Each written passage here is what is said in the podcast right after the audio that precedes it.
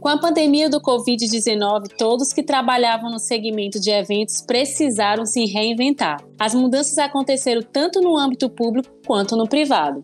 Nós que fazemos parte do Instituto Plácido Castelo, Escola de Contas do Tribunal de Contas do Estado do Ceará, sentimos fortemente os efeitos da pandemia nesse aspecto, já que estamos diretamente envolvidos com a realização de cursos e eventos. Inclusive, foi necessária uma grande reestruturação para seguirmos com as nossas atividades no formato virtual. Mas agora estamos entrando em um outro momento. Aos poucos, o presencial está voltando a fazer parte da realidade das instituições e do mercado de forma geral. Esse retorno gera inquietações e dúvidas sobre o futuro dos eventos, que é o tema do episódio de hoje do podcast Educação para o Controle. Para dialogar conosco, eu, Alisson Maciel, e eu, Larissa Mota, temos a satisfação de receber Enide Câmara, presidente da Associação Brasileira de Eventos. Seja bem-vinda, Enide.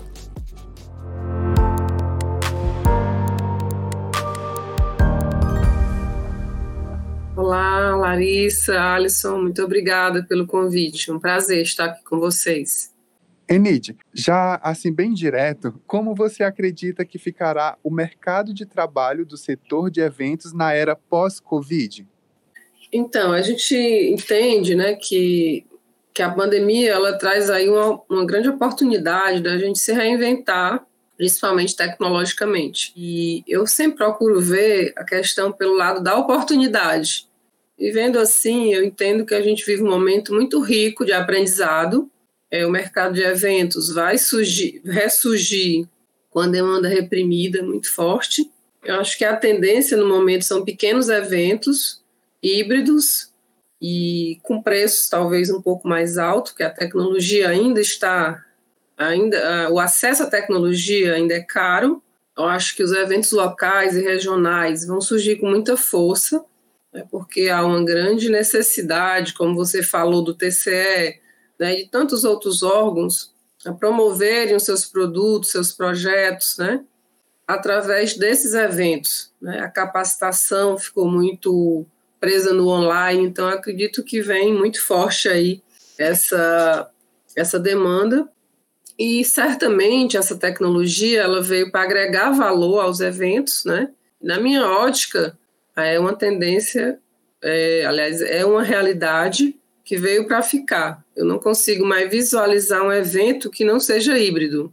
Verdade, Nid, faz muito sentido. A gente mesmo no Tribunal de Contas, né, dentro da escola, a gente já está fazendo muitas coisas nesse sentido, né? Voltamos agora essa semana com os cursos presenciais, mas já com essa visão que a probabilidade é que a gente comece a mesclar também nos grandes eventos, né? Porque começamos ainda com pequenos cursos, mas a sensação é essa também de que vai ser preciso misturar um pouco a vivência da pandemia com a realidade que a gente já tinha no passado, né? E quais são as novas competências que os profissionais precisarão desenvolver para o novo normal? Eu acho que o novo profissional, né, ele precisa, além de tudo, ser é, um profissional aberto ao autodesenvolvimento, né?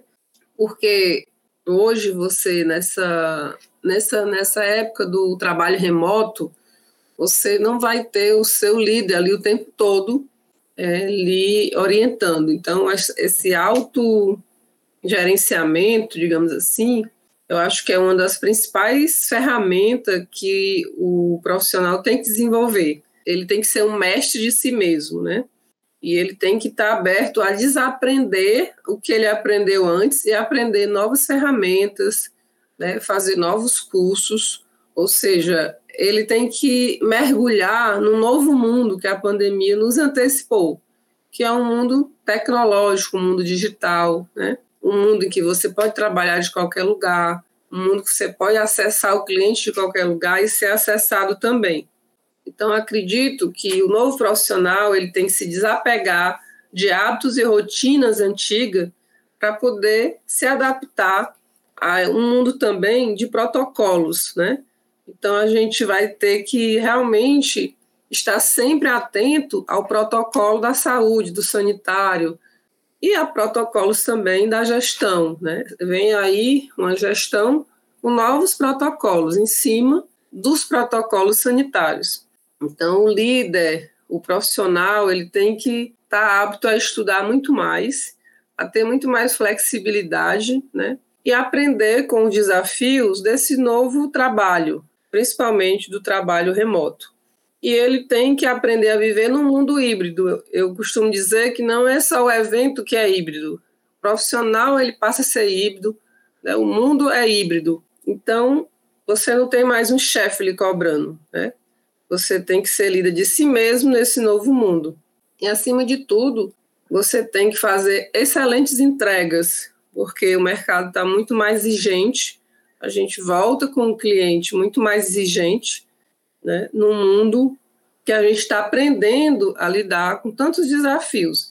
Então, acho que a pessoa hoje, né, quem lida com pessoas, tem que estar muito preparado, diariamente aberto para esse novo mundo que a gente está se inserindo.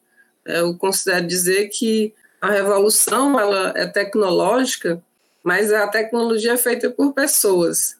Então acho que a pessoa tem que ser muito mais tecnológica do que a tecnologia, né?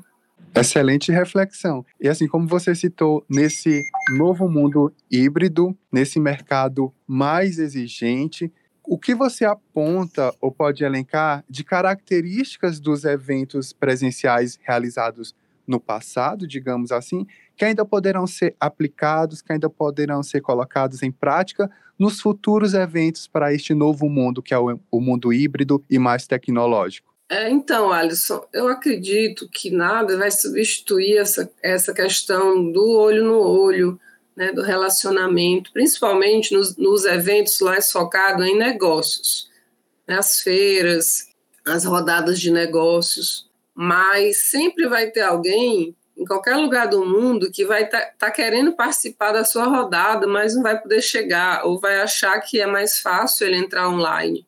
Então, eu acho que é, esse tipo de evento a gente está sentindo muito a falta deles, né? eu estou falando do mundo corporativo, que é mais o foco nosso, né? Nem nem estou entrando na questão social, do entretenimento, que isso aí, é, digamos assim, é, é vital para a nossa saúde, né? Essa, essa, relação com as pessoas, né? Então, acho que quando voltar aos eventos sociais, entretenimento, vai ser um boom muito grande de oportunidades, porque as pessoas estão realmente, elas foram é, ceifadas de uma a, ação que é o relacionamento humano que é vital para a saúde das pessoas. Eu nem me refiro a isso, estou só fazendo um recorte. Eu me refiro ao mundo corporativo, que é o mundo que o tribunal trabalha, né, que é o mundo que eu atuo, que é os eventos de capacitação, negócios e tal.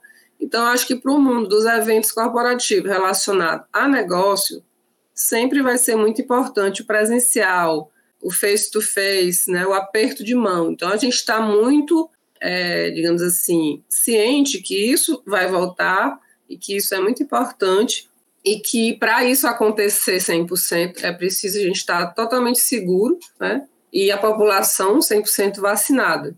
É, não vejo esse setor voltando sem a vacina. Porém, é, respondendo objetivamente sua pergunta, acho que para esse tipo de evento de negócio, nada vai substituir essa questão do presencial eu acredito, né?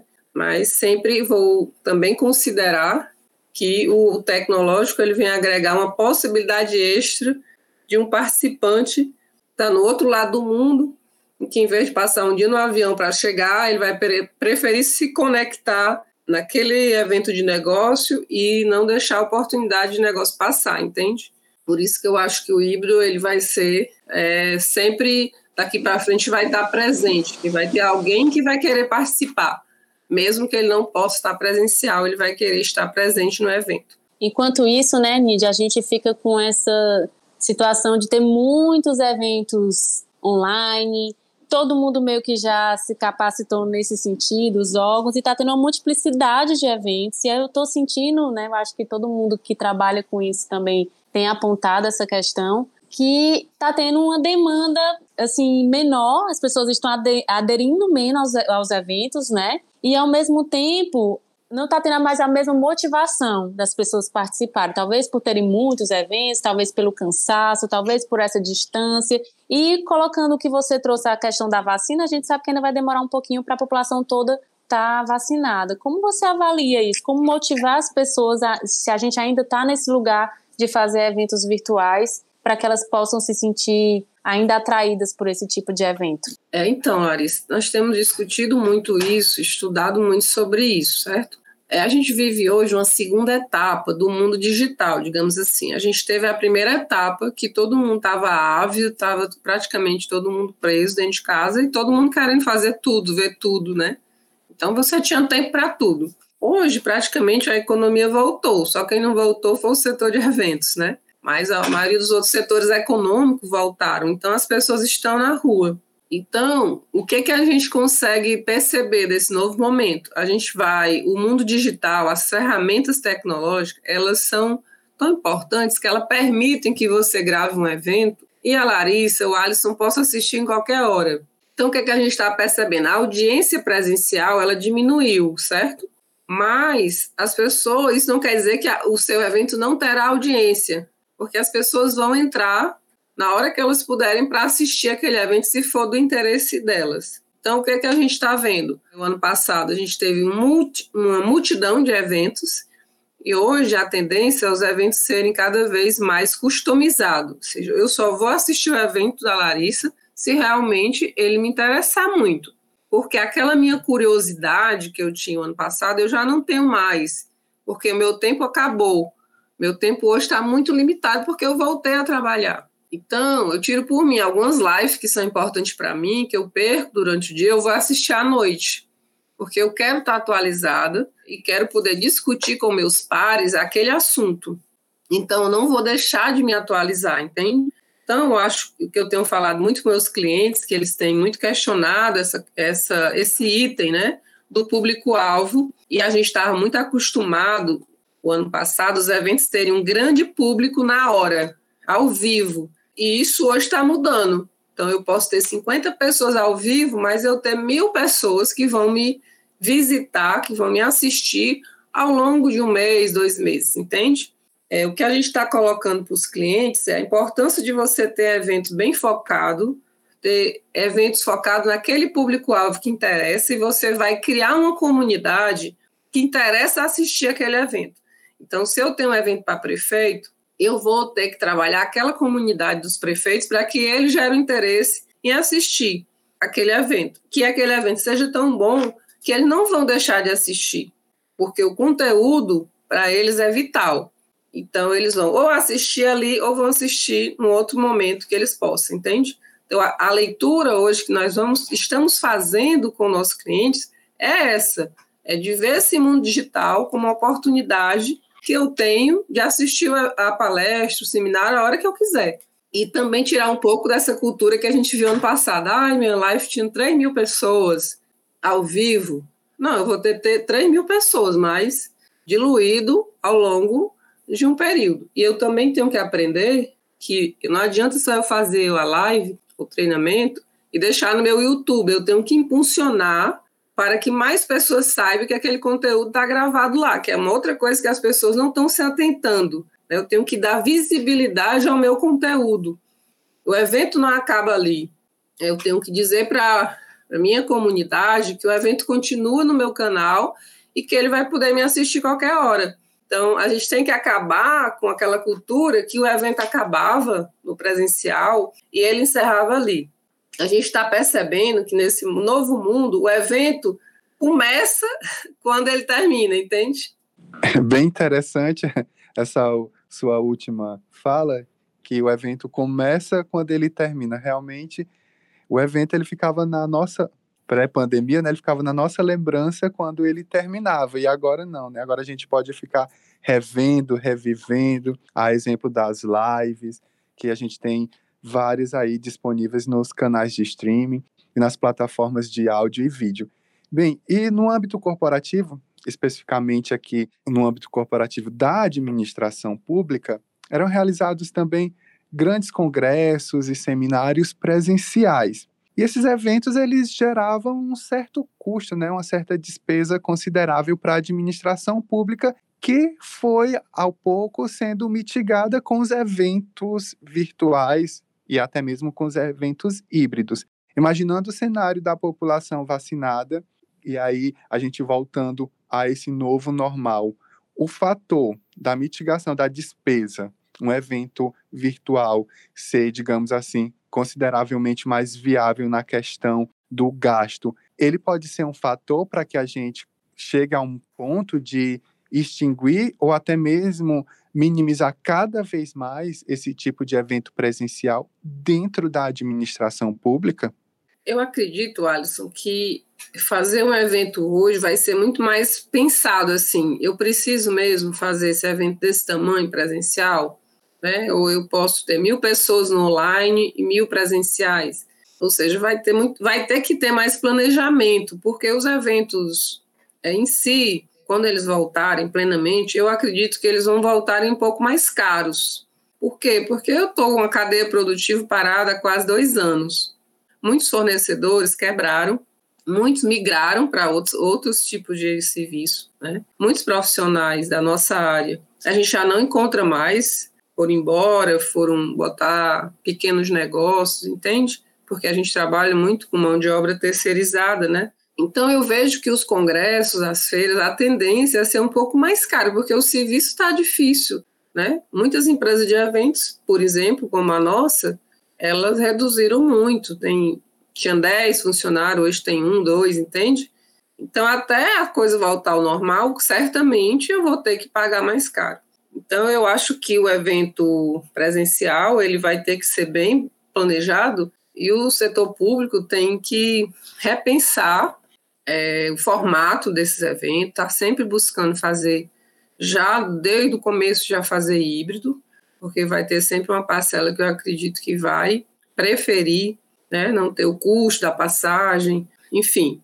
Vai ter, claro que as pessoas adoram viajar, né? Mas eu acho que tem que ter mais planejamento, porque no primeiro momento, até essa cadeia produtiva se reestruturar novamente, nós vamos pagar mais caro pelos eventos. Isso é o que eu acredito, certo, Alisson? E acaba, né, Nid, que se torna uma economia para o Estado, né? porque acaba que quando a gente pensava assim nos grandes congressos, seminários, era um custo muito alto para as instituições enviar tantas pessoas, passagem, hospedagem. Então eu acho que realmente o que você falou faz muito sentido. Vai ter que ser muito bem pensado e justificado, né? Não só a realização dos eventos, mas como também a participação, né, das pessoas que que tiverem interesse no evento. Então, Enidia, a gente vai. Você quer falar alguma coisa? Te interrompi? Não, é só concordar contigo que realmente é, essa é a tendência. Quando o profissional ele paga, paga todos os seus custos, tudo bem, né? Mas quando o evento é corporativo, que a empresa ou algum público vai bancar a sua ida, né? Eu acredito que vai ter essa reflexão, né? Eu preciso ir mesmo para esse evento, para essa reunião. As reuniões corporativas, por exemplo, vão reduzir muito. Muitas empresas grandes, aqui mesmo no Ceará, já cortaram todo o orçamento das reuniões corporativas, entende? Porque elas chegaram à conclusão com a pandemia que não precisavam viajar para reuniões. Podia fazer muito bem pelo, pelas plataformas, né? Então a gente vai perder aí um público, o setor vai perder um público muito grande das reuniões, entende? Os congressos, não, eu acredito que tem essa motivação do turismo, né, de você fazer uma viagem, mas mesmo assim, eu acho que vai ter um momento, né, que alguém vai fazer essa conta, né? É preciso mesmo ir 10 pessoas, ou só cinco, ou só duas, né? Acho que vai ter essa reflexão, sim. A tecnologia vai proporcionar esses dois caminhos, né? E acaba que é tudo tão novo que a gente nem sabe também como vai ser a qualidade de tudo isso, né? A qualidade das, de ensino das pessoas que estão fazendo esses cursos online, estão participando dos eventos online. Então é tudo ainda muito lá para frente, né? De sentir como isso vai realmente reverberar na sociedade, nas empresas, é, nas instituições públicas. A qualidade da distância né, dos eventos online vai ser a mesma dos presenciais. Então, Enidia, eu quero te agradecer pela oportunidade de você estar aqui conosco hoje e vou pedir para que você faça suas considerações finais, tá bom? Quero agradecer muito a oportunidade do TCE pelo convite, né, pelo Instituto Plástico pelo convite. É, espero ter contribuído com as dúvidas de vocês e reforçar o que eu falei, que eu acredito que a gente está vivendo um mundo híbrido e que a gente tem que se preparar aí para cada vez mais estar antenado para prestar um bom serviço híbrido e termos profissionais ao nosso lado que entenda que ele também precisa ser híbrido. Eu acho que se a gente começar a entender isso, já fica muito mais fácil a gente fazer boas entregas, independente se o evento né, vai ser pequeno, médio, grande. E é isso, vamos torcer que os eventos voltem né, presencial, mas a gente tem ao nosso favor a tecnologia para deixarmos os nossos eventos mais competitivos e, acima de tudo, ter um alcance maior para atingir mais pessoas, mais comunidades, que é isso também que o nosso patrocinador vai querer sempre, né? Que a marca dele tenha um alcance maior, né? E nosso palestrante, enfim. Então, acho que a gente tem que agradecer que a tecnologia ela veio para agregar valor e acho que esse é o grande legado, um dos grandes legados, né? Que até que a pandemia deixa para o setor de eventos. A gente ter podido avançar muito nessa tecnologia, né? E ficar com esse legado para agregar valor aos eventos presenciais. Muito obrigada. Enide, nós que agradecemos a sua participação e já compartilhamos aqui, né, essa frase que a Enide deixou para gente. A partir de uma situação desafiadora, que a gente consiga sempre agregar valor ao final daquilo que nós executamos. Obrigado, Enide, e obrigado a você que nos ouviu até aqui em mais um episódio do podcast Educação para o Controle. Continue acompanhando as ações do Instituto Plácido Castelo em nossas redes sociais. Tchau, pessoal. Até o nosso próximo encontro.